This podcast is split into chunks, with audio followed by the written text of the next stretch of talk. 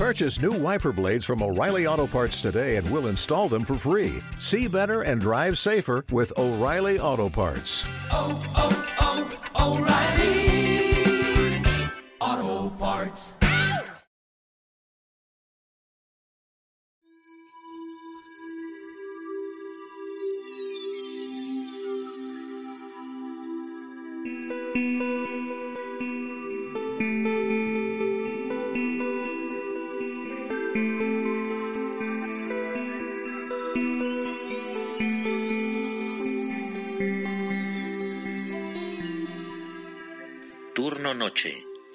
Programa de Misterio.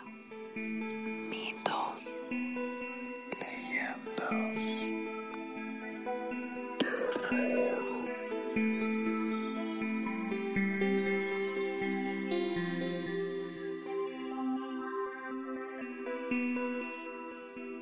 ¿A quién ves?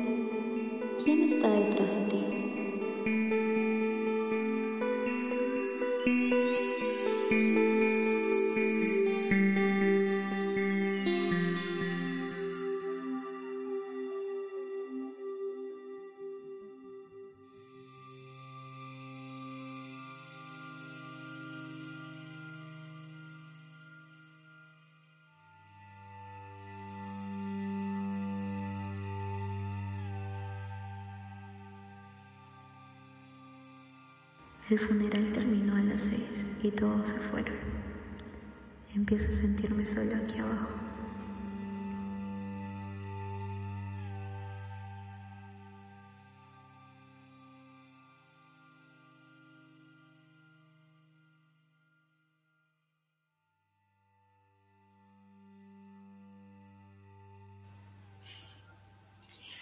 Hola, ¿qué tal? Una vez más en Turno Noche. Soy Gaby. Hola, ¿cómo están todos? Soy Mili. Eh, un nuevo episodio, Chile. De verdad que ha sido espantoso grabar esta semana. Hemos estado, hemos estado full. Sí, por eso no hemos podido subir el episodio del día viernes porque he estado en exámenes y se nos cruzaban los horarios con Gaby. Sí, Pero ya, sí, y contra todo pronóstico lo estamos grabando hoy sábado a las 3 de la mañana. Espero que lo puedan escuchar a partir del... do- Bueno, ya es domingo, ¿no? Sí, domingo 3 de la mañana. Domingo Bueno, ya lo escucharán Más tarde. en unas horas. Sí, Más tardecito. Buenos días, entonces. buenos días. ya bueno, arrancamos con Chile. Muy bien. Ahora, eh, para hablarles un poquito de Chile, es un país que está ubicado en América del Sur y tiene un gran sincretismo de mitos que provienen tanto de Europa, sobre todo de España, como de los indígenas chilenos. Eh, sus mitos también se basan en las historias eh, del desierto y de los archipiélagos que tiene. Así que los invitamos a conocer algunas de ellas que nos parecieron mm, interesantes. El primero es eh, la leyenda del Caleuche. Se relaciona con muchos aspectos en las historias y, las creencias de Chile. Y es eh, el mito de una embarcación fantasma de los mares de Chiloé, también conocido en otras formas como el buque de arte y barco de los brujos. Eh, esta eh, leyenda tiene un montón de variaciones, así es que les voy a decir algunas de ellas. Primero que nada, eh, se cuenta que en la cubierta de la embarcación se realizan grandes bailes y se puede escuchar por las noches la música eh, que genera eh, debido a las fiestas que tiene. Se cuenta que la tripulación eh, del Caleuche tiene algunas particularidades físicas y que son fáciles de reconocer debido a que solo tienen una sola pierna para andar y la otra la tienen doblada hacia la espalda. Eh, y se dice que no tienen memoria porque esto les ayuda a que no cuenten dónde se encuentran todos sus tesoros y todos los secretos y rutas que tienen. También se dice que si en una noche con neblina eh, te cruzas con el caleuche, intentes no mirarlo y hay algunos árboles de la zona que tienen eh, como que poderes mágicos y si te ocultas detrás de ellos vas a pasar desapercibido el caleuche. ¿Esto para qué? Para que los marineros de ahí no te lleven y pues te hagan esclavo. Eh, ¿Qué más? Eh, por ejemplo, em, otra de, las versiones más populares se dice que la melodía de la embarcación atrae a los náufragos o a los tripulantes de las pequeñas lanchas que están por ahí. Y bueno, estos se incorporan a su flota. Y también si es que desea el caleuche puede pasar totalmente desapercibido, o sea, se le escucha, pero de pronto mm, quieres intentar verlo, sacarle una foto o algo y desaparece totalmente. En otra versión se dice que esta recoge los muertos y tienen una nueva vida a bordo. Otros, eh, como ya había mencionado, va y recoge a pescadores y los vuelve esclavos y se quedan malditos para toda la vida eh, viviendo em, en el barco y siguiendo eh, Mm, los mandatos de, la tripulación de, de Caleuche. También se dice que transporta brujos en esa zona em, de Chile. Existen muchos mitos acerca de los brujos que van a ciertos aquelarres. Bueno, se dice que en el Caleuche mm, van y ahí tienen sus reuniones se van por unos meses a aprender nuevas cosas, a mejorar sus habilidades básicas y a buscar otros brujos para um, hacer, como dije, aquelarres, mejorar cosas. Eh, también, esta es la, la que viene, la, esta versión es como que la que hasta ahorita, en la actualidad, eh, se sigue usando aumentándose con sí usando aumentando con los relatos que hay de los pobladores.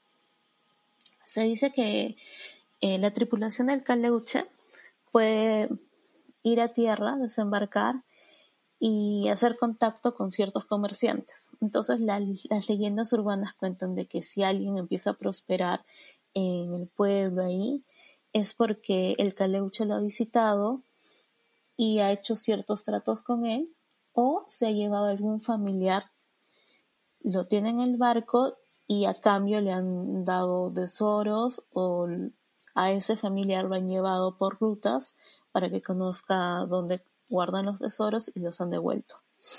Y después, obviamente, eh, ya siempre están unidos esas familias para que los ayuden a los fines que quieran, ¿no? Tanto como proporcionarles también comida. Eh, en otras dice que también se llevan a las mujeres de esos familiares, pero bueno. Y se dice que en el 60 hubo un terremoto en que algunas casas no se cayeron y tampoco fueron tocadas por los incendios, eh, sobre todo en el puerto de Castro. Entonces dicen que ahí también es que esas personas estaban aliadas con esos tripulantes.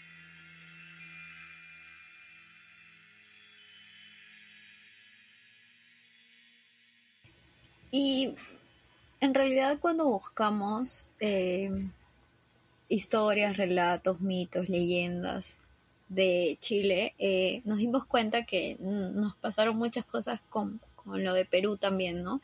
Los países latinoamericanos tienen un montón de historias, o sea, asombrosas.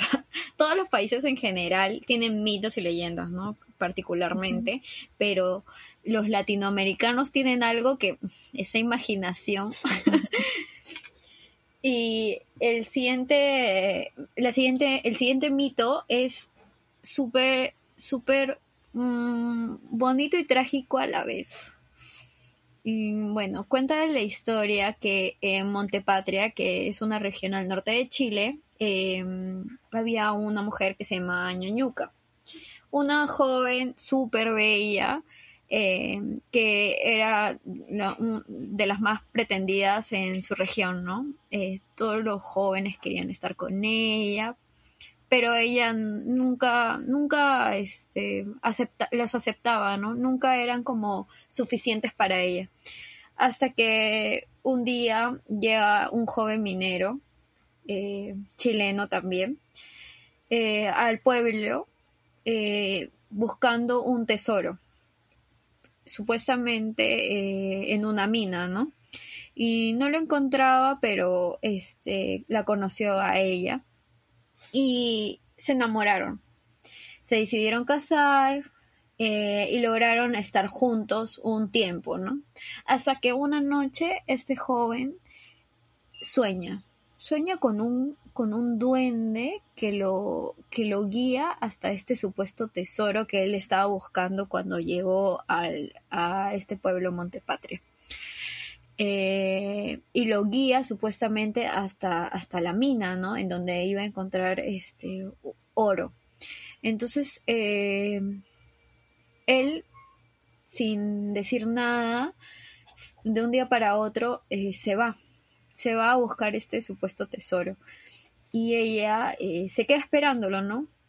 Pasan días, semanas, meses, años y él nunca llega hasta que ella fallece, la gente comienza a decir de que, de que eh, ella se muere de tristeza, ¿no? Incluso en la, en la leyenda, bueno, hay muchas variaciones de esta leyenda, ya les, les contaré después, pero la, la más sonada es que el día que ella fallece empieza una lluvia torrencial, la gente no podía salir de su casa y luego por la mañana eh, eh, la gente sale y, ven que en la tumba de esta mujer eh, hay una capa de flores rojas que posteriormente se le denominarían añañucas, que es la flor característica de esa región. Las variaciones de esta, de esta leyenda, de este mito, son que, bueno, algunos decían de que de que ellos no se casan, sino que ella cuando por fin se enamora, él se va, luego otros dicen de que en realidad él le dice que la tiene que esperar, por eso es que pasa tanto tiempo y ella todavía se queda pensando en él. Em, y básicamente eso, ¿no? Igual no cambia tanto la historia, pero siempre es como relevante porque eh, siempre pasa que, como lo contaba, como lo contaba Milly, que en varias regiones como que varían las cosas, varían la historia. Siempre, básicamente termina en lo mismo, pero cada, cada persona, cada pueblo lo relata de forma distinta y siempre es bueno eh, darse esa idea, ¿no? Porque este, siempre hay de, de esos problemas de que este, un pueblo dice que tiene la razón y luego viene el otro y luego hay peleas y luego viene el extranjero y le cuenta mal la historia. Pero siempre hay muchas variaciones en cuanto sobre todo a mitos que a ciencia cierta no se sabe, ¿no? Sí, siempre va a haber muchas vertientes y como dijiste hace rato en, Latinoamérica, ¿no? Eh, es muy fructífera en cuanto a, mitos urbanos y a leyendas. Em, y también es interesante pensar cómo es que las personas siempre le buscan un significado a las, al evento que han pasado o al objeto que no sé que han podido ver y no se quedan como que, ah, ya fue esto y pasó y se olvidan, ¿no? Sino como que tratan de encontrarle, como dije, el significado a ese símbolo, ¿no? Y se va entretejiendo varias historias alrededor de eso, ¿no? Pasan los años y ya no sabes en realidad mm, a partir de qué, de qué fue esa historia, qué pasó, o qué cosas son de verdad y qué cosas no. Y justamente acá les traigo otra historia que es así como que mm, media, media rara. Eh, no sé si les suena, si les digo qué pensarían sobre una oveja lanuda de pelo negro, de, con rostro de mujer, cabello enmarañado y con manos de, de mujer también. Bueno, este es el aspecto que tiene la calchona. Em, se dice que no tiene la capacidad de hablar y que solo emite eh, válidos como una oveja. El término calchona viene de la palabra mapuche, que significa calcha, lo que se traduce como mechuda, eh, que es una persona que tiene el cabello muy largo y desaliñado y despeinado. Bueno, eh, la leyenda dice que la calchona era una bruja, una mujer joven, que tenía una familia, tenía su esposo, sus hijos pequeños y vivía con ellos. Eh, toda su familia no sabía que era bruja, ni que practicaba la brujería, ni lo que hacía, ya que siempre eh, ocultó esa faceta de ella, ¿no?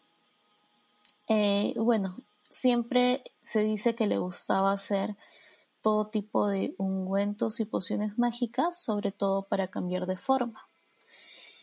Y cambiaba de forma en las noches, por lo que siempre lanzaba un hechizo para que su esposo y sus hijos estuvieran dormidos en el momento que ella hacía sus brujerías y salía de la casa y así nunca se dieron cuenta de eso. Eh, dice que su animal preferido era justamente una oveja negra. Entonces siempre todas las noches se convertía en la oveja negra para ir a visitar a las personas que hablaban mal de ella.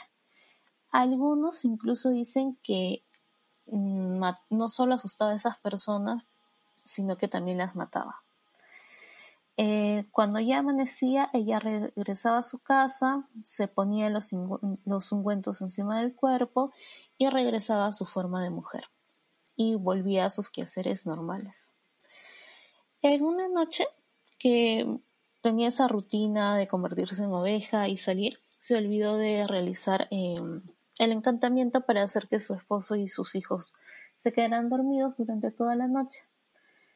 Y mientras estaba poniendo los ungüentos, sus dos hijitos, que eran pequeños, se despiertan y ven cómo su mamá, después de ponerse las cremas, eh, se transforma en una oveja y se va de la casa.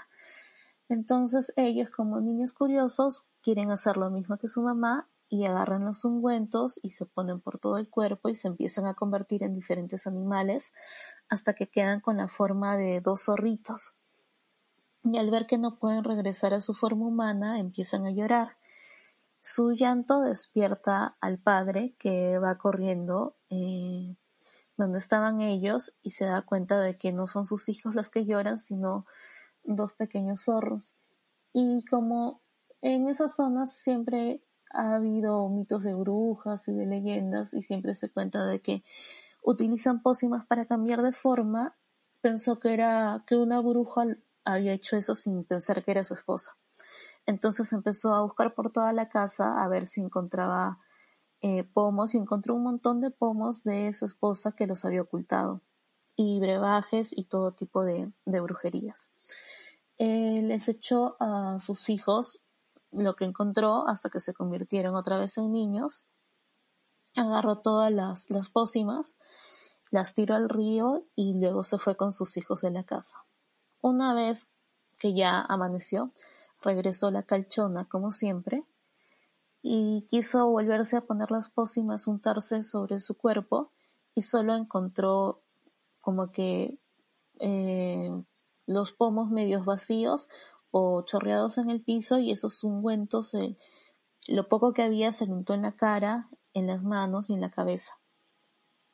Entonces se quedó solo con esa forma de con rostro de mujer, con el cabello negro despeinado y con las manos de mujer y todo el cuerpo de, de oveja. Mm, bueno, se dice de que nunca más pudo volver a su forma original y que se quedó vagando por los campos mm, de, la zona en que vivía.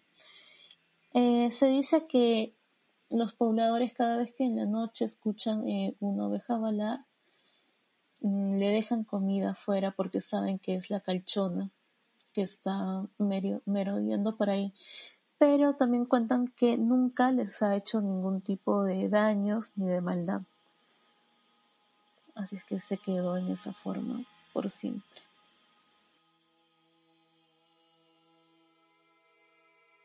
Y un poco para cerrar con, los mitos, em, tengo como, tengo una noticia eh, que me pareció, me pareció descabellada, la verdad. Entonces investigué un poco más porque dije, no, esto no puede ser real.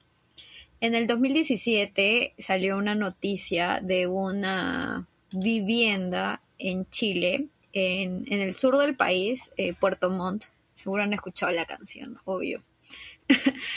Eh, en, este, en esta vivienda, supuestamente eh, habían sucesos paranormales, ¿ok? Lo- pero eh, mientras yo leía la noticia decía, nah, esto, esto no puede ser. Entonces comencé a buscar, ¿no? Y me salía en CNN Chile y luego vi videos y dije, no puede ser, esto parece ser real. Entonces eh, me parecía como importante contarlo porque es de hace pocos años, como les dije en el 2017. Ah, habla de una familia que llama a la policía y dice, hola, eh, mi casa se está incendiando. Entonces este, la policía llega y, lo, y para esto ven que los vidrios estaban reventados de la casa, los colchones afuera y el incendio en realidad era un microincendio. Y la familia ya había llamado un montón de veces, no ese día, sino varias semanas atrás, llamada tras llamada de microincendios que suceden en su casa. Entonces estos ya están registrados y ellos comienzan a contarle a la policía, al jefe a cargo, que ellos sentían que algo estaba pasando en su casa, eh, escuchaban voces, eh, se levantaban utensilios de su casa. Incluso uno de los policías, y cito, dijo, invoqué al diablo indicándole que se retirase del lugar y cuando estaba saliendo sentí un cuchillo que me rozó la espalda. Como andaba con chaleco antibalas, se pudo evitar alguna lesión. Esto, este policía lo dice en una entrevista que le hace un medio local eh, televisado. Entonces, eh, él cuenta de que durante la intervención esto sucede, ¿no? Eh, que él, siente que le roza un cuchillo, luego otro policía que también ingresó para intervenir, eh, también sintió de que este como una sensación muy extraña en el pecho, se sentía deprimido, o sea, él mismo lo dice, ¿no? Que se sentía deprimido, eh, y vio cómo también levitaba una espátula y cómo cae del techo. Entonces le pareció, le pareció bastante extraño a, a los policías, pues, ¿no? Entonces eh, eh, decidieron llamar como a la prensa, ¿no? A la prensa local, porque este igual era como un, suceso que no, no, no es algo que, que sea normal, entonces, este, uno de los periodistas entra, pues, ¿no? A hablar con la familia, quieren hacerle una entrevista, televisarla, qué sé yo. Y dice que durante la entrevista, como que, o sea, algo en la casa no lo permitía. Se iba la señal, eh, había bulla, o sea, habían sonidos como que caían cosas. Incluso se, se cayó un vaso de la nada y sintió como que un utensilio de cocina se lo tiraban, se lo lanzaban. Entonces, él, sentía que no querían que realicen la entrevista. Eh, también siente que un, bra- un, brazo, un brazo se le adormece. Eh, acá cito una de sus eh, una de su de mm, un extracto de una de una entrevista que le hacen al, al periodista, en donde él menciona, siento un brazo adormecido, no sé cuál es el motivo porque no he hecho ningún tipo de esfuerzo. Dentro nos sentíamos raros, muy agobiados, deprimidos, parecía que algo trataba de que no pudiéramos sacar la entrevista. Se nos cortaba la señal de los teléfonos inexplicablemente. Incluso la familia, ya en estricta eh, discreción, eh, les, mu- les muestra al periodista videos en donde ellos comienzan, ellos graban y se puede ver una silueta femenina. La verdad es que no indagué si esos videos se han filtrado. Si los encuentran nos podrían comentar para poder tal vez explayarnos un poco más de esta noticia. Eh, pero siempre, o sea, siempre en, en todas las entrevistas que yo leí, ellos mencionan sobre esta silueta femenina, uno, y sobre que eh, en las noches sienten y escuchan a una persona gritar que se vayan de la casa, que no los quieren ahí. Entonces, eh, me, me pareció raro porque estamos, o sea, normalmente cuando escuchamos este tipo de historias, eh, son, no sé, de los ochentas, noventas. O sea, en este siglo no suceden estas cosas, ¿no? O sea, no es que se hable tanto, porque siempre le dan una explicación a, a todas, esta, todas estas cosas, pero En este caso, eh, es una noticia bastante reciente y un montón de gente lo pudo sentir, gente que no vivía ahí, ¿no? Entonces era como importante mencionarlo.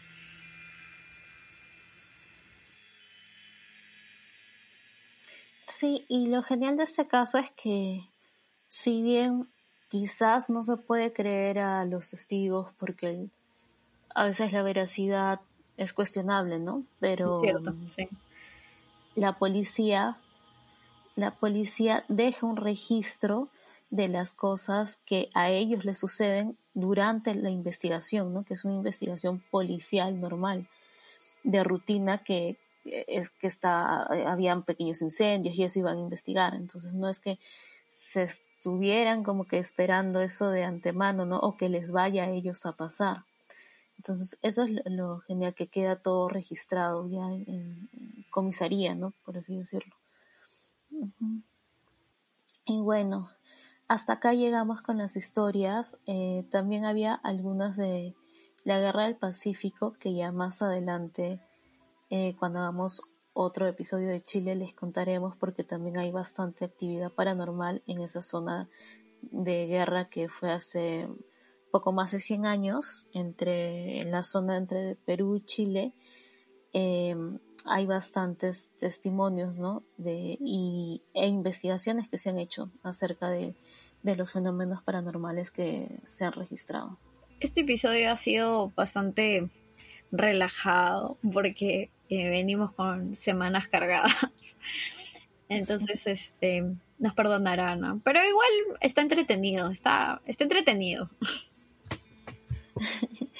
Sí, este, por favor, no vayan a soñar con la calchona. Por si acaso, si escuchan algo en su casa, si escuchan algo en su casa, ya, ya saben. Le dejan un plato de comida, por favor. Hace rato mi gatita se tiró encima mío justo cuando estaba hablándole a Gaby sobre la calchona. Pensé que había venido a visitarme. Una señal, una señal del destino, probablemente. Pero, Muchas gracias por Bueno. escucharnos. Eh, ya saben que si les gusta pueden compartirnos, nos ayudarían un montón. Y nada, eh, ya les dejamos nuestras redes sociales. Cualquier cosita nos escriben por ahí. Adiós. Sí, deseen suerte en los exámenes, por favor. La cuídense necesita. Cuídense mucho, chicos. Hasta el próximo programa.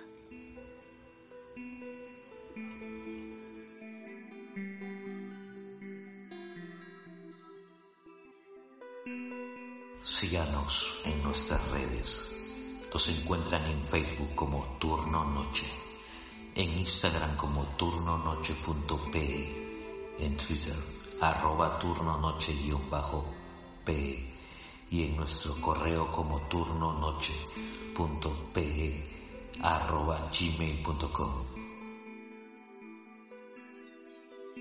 Turno Noche, tu programa de misterios.